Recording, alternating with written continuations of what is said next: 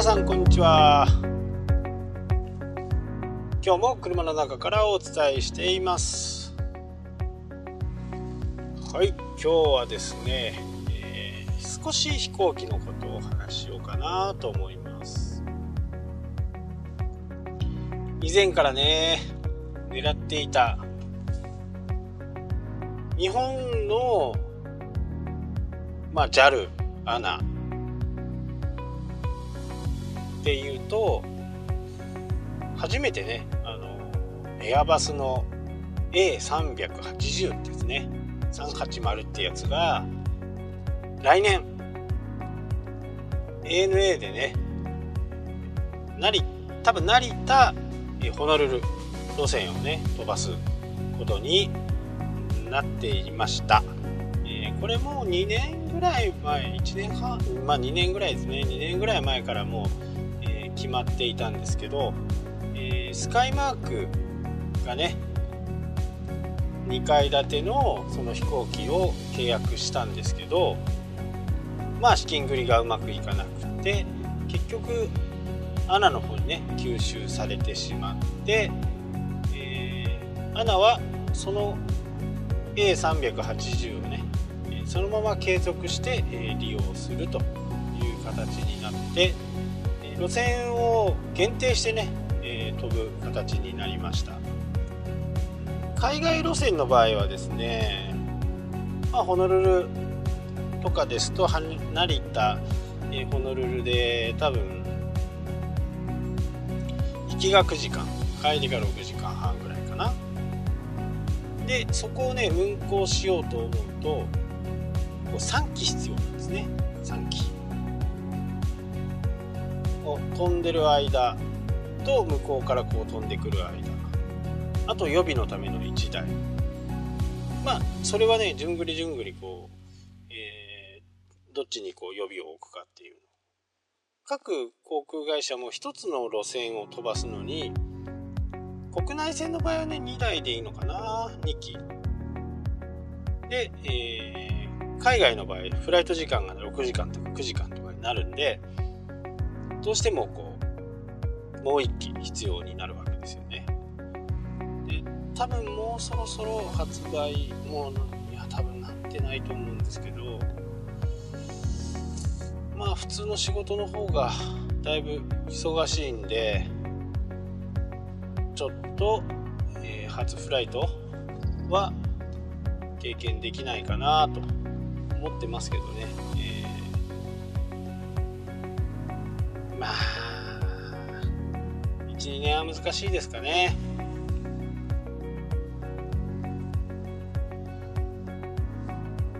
まあ近々のが目標かなとは思いますけどね。2階建てでね飛ぶっていうのがね。で ANA の方はピーチ LCC のねピーチっていうのがあるとあるのをご存知だとは思うんですけど、えー、ピーチはアナの、まあ、提携先というかまあもともとアナのね役員だった人が社長になって、えー、る会社ですね。でもう一個ねアナ系でいうとバニラエアっていうのがあるんですけどバニラエアーはそんなにこう手広くやってなくって、えー、札幌と成田は飛んでますね。あんまりあと10路線ぐらいしかないんじゃないかな。でバニラが来年のね10月で、えー、今の路線をねピーチに、譲渡するみたいな形でまあ形的には吸収みたいな感じでしょうかね。吸収するとねその路線は確保できるんで多分吸収っていう形で、えー、バニラの路線をピーチが引き継ぐと。結構この路線をね確保するのはやっぱり大変なんですよね、えー、どんなに飛行機が余っていても、そのね路線の認可とかそういったものが下りないと飛ばすことができませんのでその認可を取るのにね大変なんですよね。まあ皆さんがよくわかるようなところで言うと羽田の発着枠っていうのがあってそれをこう大手のねアナ JAL は狙っているわけです。なるべく多く。一番こうアクセスもいいところからのね港なので東京からだとアクセスがいい空港なのでそこにねどれだけ枠が増えるかっていうところでやっぱりその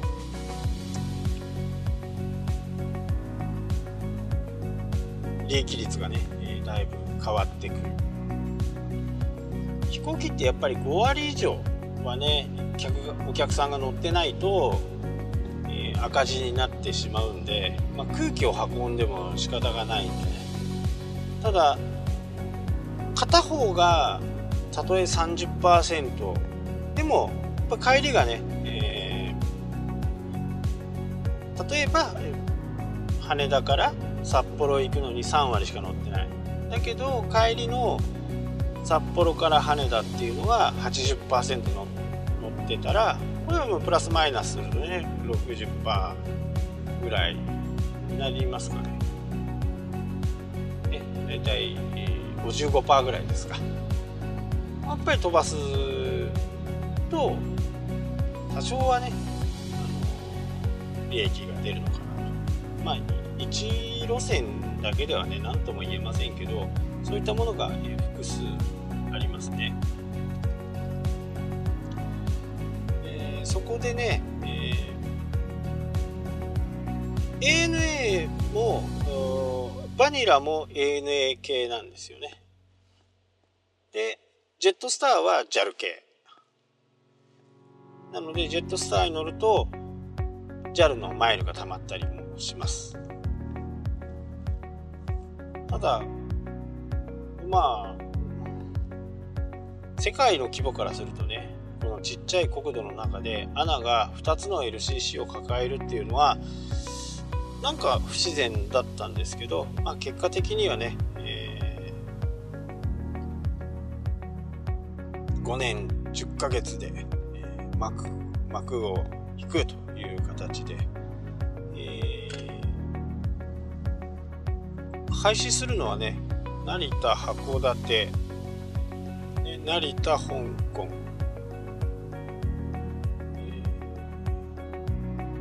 那覇香港ですね。まあやっぱりねあのおかしな話だったんで、まあ、これで普通になったと。こうレガシーキャリアっていうのがあって、えローカルキャリアみたいなものがねやっぱりあるっていうのが、まあ、通常の流れなんで、まあバニラを詳しく調べたわけじゃないんで分かりませんけどね。やっぱりピーチの勢いがすごい、まあ、戦略的にもね上手にうまくやりましたし、まあ、関西が大阪がね住みたい街世界で3位になったのもこれ関空でピーチがいろんなところに飛んでねアジアを含めてところに飛んでやっぱりその関空の力っていうのはすごいあるのかなって思いますね。やっぱり入り口がなければね人口増も、まあ、観光客が増えてくるってこともないですからそういったところにねすごいこう関空の力をね感じますけど。ただまあ大阪に関してはねいろんな意味で、えー、関西空港があって伊丹空港があって神戸空港がある。もう結構近場に空港があるんでこの辺はねもうちょっとなんかこうした方がいいのかなというふうにね、っぱり思いますしね。札幌も小さい町ですけど空港が1個あるんですよね。でよくこう北海道行く時に札幌に行くっていう風な形であれも実はとっても紛らわしくって本来は千歳なんですよね。千歳空港っていう札幌からね JR で40分ぐらい。車だと1時間ぐらいのところに空港があってそこをね札幌ってこう呼んだりするんですけど実は札幌市内の中にね空港があります。その空港は丘珠空港って言ってどちらかというとローカルの札幌から函館とか札幌釧路札幌女満別札幌稚内。そんなところをねこう飛んでるような飛行機なんですけどまあ昔は僕もね結構利用しました。やっぱりアクセスがいいんでね、あのー、車でピョイと行って飛行機パッと乗っちゃうみたいなそんな感じでね使え利用できたんで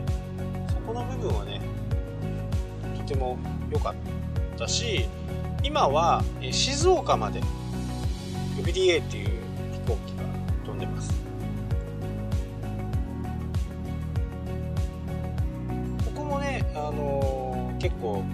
面白い経営をされてて全機体がね色が違うんですね。ピンクがあったり赤があったりブルーがあったり。これは飛行機を好きな方だと全部の色を乗りたいとかね、まあ、乗ったからどうなんっていう、まあ、まあ趣味ってそんなもんですよ。全部制覇したからどうなんみたいな感じですけど飛行機の中に乗ってしまったらね外観なんか見れないし、あのー、移動っていう手段で考えてる人からするとねんってねハテナマークが3つぐらいつくかもしれないですけどまあそれはそれでね趣味の世界なんでまあ多めに見てあげてください。札幌はね、えーそのローカルを回るところっていうのは大体こうプロペラ機。プロペラ機ですね、えー、実はプロペラ機ちっちゃいって皆さんって怖いって思うかもしれないんですけどやっぱりプロペラ機の方が安全という観点からいくとやっぱり安全なんですよね。全てのコントロールを、えー、人間の有視界飛行ということで必ずねパイロットがこう目視しながら運転をする車の運転と同じですね。で大きなね500人を乗るようなねトリプルセブンとか。あの辺はほぼオートマティックでね、えー、着陸もね離発着もやろうと思ったらできる。やろうと思ったらできますけどまああの緊急事態にならない限りね大体こうパイロットが実際に、えー、操縦桿を握って着陸をする。離陸もそうですね。でもねあのー、プロペラ機の方はもうほとんどが有視界飛行。なので高度も通常ジェット機だと3万3000フィート。メートルに換算すると1万1万メートル。これが、えー、大体ジェット機が飛ぶ。で行きと帰りでねちょっと高度が違うんですけどそれはぶつからないためですね行きと帰りでぶつからないように、えー、行きがまあ、えー、北北行き南行きとかいう風に、えー、なってて JR で行くと上りと下りみたいなもんね。じゃあ上りは3万フィート、えー、下りは3万5000フィート。3、1万1000とか、1万1000まで1万500とか、1万600とか、そんな感じでね、コードも分けてる。で実は飛行機は、えー、燃費走行を基本にしてるんでもっと早く着こうと思ったらつけるんですよね全開で飛んでるわけじゃないんで大体ね6割7割ぐらいでねあの安全をっぱりこう重視して飛んでるんでそのくらいでこう飛んで、え、います。で冬の時期に1万メートル上空にはね季節風っていうのがあって冬の場合ちょっと激しいんですよね。なので札幌から羽田に行くにも行きはちょっと、えー、向かい風なんで遅い。で帰りはね、追い風なんで風に乗って早くつくついちゃうんですね。なので先ほど一番初めに冒頭に申し上げた成田ホノルルも行きは向かい風をずっと飛んでいくんで時間がかかるんですよ。でも帰りは追い風ねフォローの風が吹いてその風に乗っかってエンジンもエンジンの出力もついて。多分ねマッハ。1.1とか1.2とかで飛びます。風に乗ってね。で向かい風だと大体900キロぐらい。なので300キロぐらいのね違いが新幹線、えーと同じぐらいのスピードが風によってね左右されている。なのでね6時間半と、え、9時間ぐらい。遠ければ遠いだけねこの距離、えー、時間は経過、うん、時間が遅くなる早くなるっていう風にね、えー、なってるんでこの北風とね南風の季節風冬の場合の季節風の方が影響されやすい。んでこちらの方がやっぱりだいぶね違うんですよね。でここで、えー、豆知識知ってる方も多いかもしれないですけどじゃあ飛行機の発射時間。っていうのはどこで決められてるかっていうと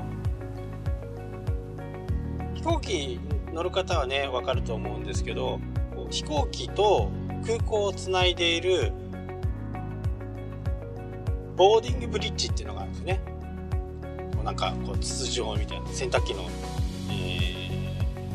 ー、コースみたいなのがねぐじゅっともうもっと硬いですけどね。あれが離れた時が出発時間です。なので飛行機が大きければ500人乗りの場合はねだいたい搭乗開始が20分ぐらい前から、えー、スタートしたりします。小さいやつはね100人ぐらいのやつは多分10分前でも大丈夫なんでしょうけどボーディングブリッジに着かない場合があるんですね。バスで行ってそこからタラップでピッピッピッピッと先ほど言ってたねプロペラ機とかがね大体そんな感じです。まあボーディングブリッジに着くところもありますけど大抵はあのトトトトって歩い歩いて、ね、行くパターンまあ、飛行機もねいろいろ楽しいですよね。そうそう。そういえばね911テロ。911テロってもう皆さん記憶にありますよね。あの時にね僕ね、ハワイにいたんですよ。え、ホノルルの現地時間で9月の10日。に、10日の早朝 ?10 日の早朝にホノルルに入って、で、えー、翌日起きたと。で、その時ねなんかタクシーの運転手次の日ねゴルフがゴルフをしに、タクシーを呼んでたんですけどタクシーの運転手さん興奮してねいやすごい事件があったよっていう感じでもうまあ僕たちはね遊びに行ってるんでえどこであったの？って聞いたらアメリカ本土であったっていうことだったんでまあ大したことないかなっていうふうに思ってたらやっぱりね相当大きなねテロということでその日から全ての飛行機がアメリカのね飛行、えー、アメリカの空域の飛行機はね全面ストップという形になってあの時はね4泊6日ぐらいで行ってたんでまあ楽観的に考えてね。まあまあとはいえ飛ぶでしょうみたいな感じで思ってたんですけどまあ事件ことがねやっぱりこう飛行機がハイジャックされてそれがビルに突っ込んだという形でまあ全面禁止ということで。ねでその時に、えー、私がすぐ行動をとったのがホテルの延泊をね、えー、何日間かわからないですけど、これホテルだけは確保しとかないと、えー、まずはなくなるなと。路頭に迷うのはね、どんなにあったかいハワイでも、やっぱり朝、夕は寒くなるんで、死んじゃいますから、ましたよね、旅行に行ってね。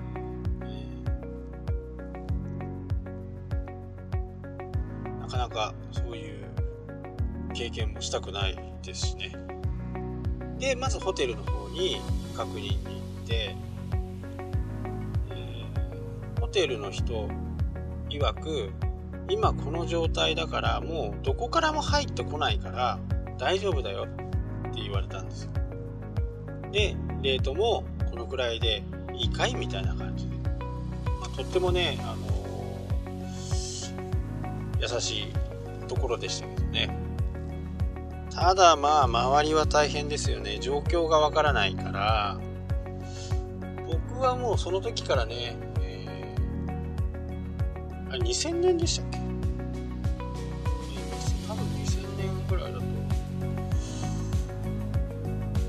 あれわかんない。わかんない。忘れちゃった。でその時にもうすでにね、えー、パソコンを持ち歩いてました。なのであのー、高い通信費を払ってねピピピピピピピピっていうやつでピポパパパパパパっていうやつでパソコンにつないでで Yahoo のねポータルサイトを見てるとそれが出てくるんですよね。今、えー、アメリカでこんなことになって。大変なことになっているみたいな感じで。でそれを見ていやこれはいつ帰れるかわからないなっていうふうに思ったんですよね。で周りに来てる人たちにも伝えて日本への連絡をしてまあでも帰れないものはしょうがないですよね。もうあとは空路がダメだったら陸路もないですし船しかないと。でねあのまあそれはしょうがないっていうことでまたゴルフ行ったんですけどねで、えー、アラモアナショッピングセンターっていうところも一応テロを警戒して、えー、閉鎖ですあと小さなね、ABC ストアとかそういったストア系は大体やってたんですけど、アラモアナショッピングセンターは閉鎖。まあ、僕たちの目的はゴルフだったんで、えー、ゴルフ場はガラガラでしたよね。アメリカ人もいなくて。まあね、そんな大事件をね、のほほんとしている、まあ、日本人を見てアメリカ人は多分大変憤慨してたんではないかなと今更ながら思いますけどね、まあ、事故の大きさとかそういったものっていうのがねやっぱりよく理解できてなかったんで、まあ、大変なことは大変だなでいつ帰れるかわからないっていうところのね不安はありましたけどまあそんな経験もしてね。で僕はその頃 JAL ばっかりだったんで JAL はその頃はね直行便がホノルル千歳って飛んでたんですね。で、えー、その頃からちょっとね、ぱい乗るんでクラスが上の方だったんですよ。でクラスが上だと満席、えー、予約をするんでも一般の方と比べてちょっと早くこう教えてくれたり早く席が取れたりするんですよね。で、えー、その頃はもういつ飛行機が飛ぶかわからないっていう状況の中でとりあえずもうみんな空席待ちは並ばないとダメだっていうことでもう空港で2泊とかみんなしてましたけどえその時ね、まあ、かっこつけてるわけじゃないんですけど、ちょっと上級会員だったもんですから、えー、日本にまず連、日本に連絡して、日本語が喋れるような人に事情を説明して、えー、その頃から僕ももう携帯持ってたんで、携帯電話に席が確保できたら、連絡くださいと。いう風な形で、えー、連絡を待っている状態でしたね。で、2日目ぐらいかな、2日目ぐらいの昼ぐらいにね、連絡が来て、あと3時間後に飛行機飛びますけど、乗れますか？みたいな感じでね、電話が来て「いい乗る乗る乗る乗る」って言ってもう多分すごいねいっぱいなんだろうなと思いながらねあの空港に行ってセキュリティも厳しいんだろうなと思って行ったんですけどもう空港がねもうパニックですね。もう全部。がもう全員がその空港にいるスタッフとかそういったものもねもう何から手をつけていいのかわからない状況だったと思います。でいざね、えー、飛行機に乗ってみるともうガラガラなんですよね。ガラガラで、えー、僕たちは4人忘れましたけどぐらいで行ってもう余裕でね乗れた乗れてで出発もね1時間ぐらい伸びたんですよね乗ってから。で乗って席着いてなんかすごい待たされたんですけどもうこうオペレーションがうまくいってなくって普通だとねこうチケットで確認するじゃないですか。何人で誰々が乗ってる。荷物は何何個持ってるとか。そういうのがね紐付けされてると思うんで。そういうのをね確認するのも全部こう無線なんですよね。機内に、えー、係員の人が入ってきて「何々さんですか何々さんですか」って一人一人ね確認をして。もうそれはもうぐちゃぐちゃでした。でもあんだけね飛行機がね、ガラガラ、3割ぐらいしか乗ってなかったですね。180人乗り。そんなに大きな飛行機じゃないんで、180人乗りにね、40人もいたかな。そのくらいでしたね。多分、その、空席待ちとか、そういったものは、もうやっぱりみんな、えー、成田に帰りたいっていうところだったのかもしれないですけどまあどこでもいいから日本だったらいいよっていうことでまあ希望は札幌だけどどこでもいいよっていうふうにね伝えていたんで、えー、とりあえずまあ希望のね札幌行きっていうのを取ってもらって、えー、空港に慌てて行っても空港はごいもう日本人だらけ。でねもう大変でしたけどね。でもやっぱりそういう時にねホテルにもホテルの宿泊の延長もしっかりね飛行機の予約もちょっとしたこうヒントが分かったりコツが分かっていると、まあ、そんなに慌てなくてもいいんですけどね、まあ、みんな帰りたい帰りたいって言って、まあ、よくね Facebook とか Twitter でも時々そういう投稿があるようなね騒いでるおじさんがいるみたいなね。俺を誰だと思ってるんだ的な知らんがなっていう話ですけどね。あのみんなね順番に回って。まあそういう経験をしたりね。まあグアムに行った時はね大きな地震があったりとかね。まあいろいろ経験させてもらってねその危機管理っていうかまあ自分の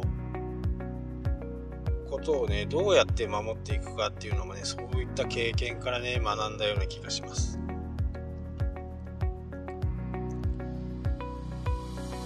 まあ自分のねこういう趣味の話とかだとねもうずっと話しすぎてすげえ話してると思うんですけどね聞いてる人がいないんじゃないかなっていうぐらい話してますけどね。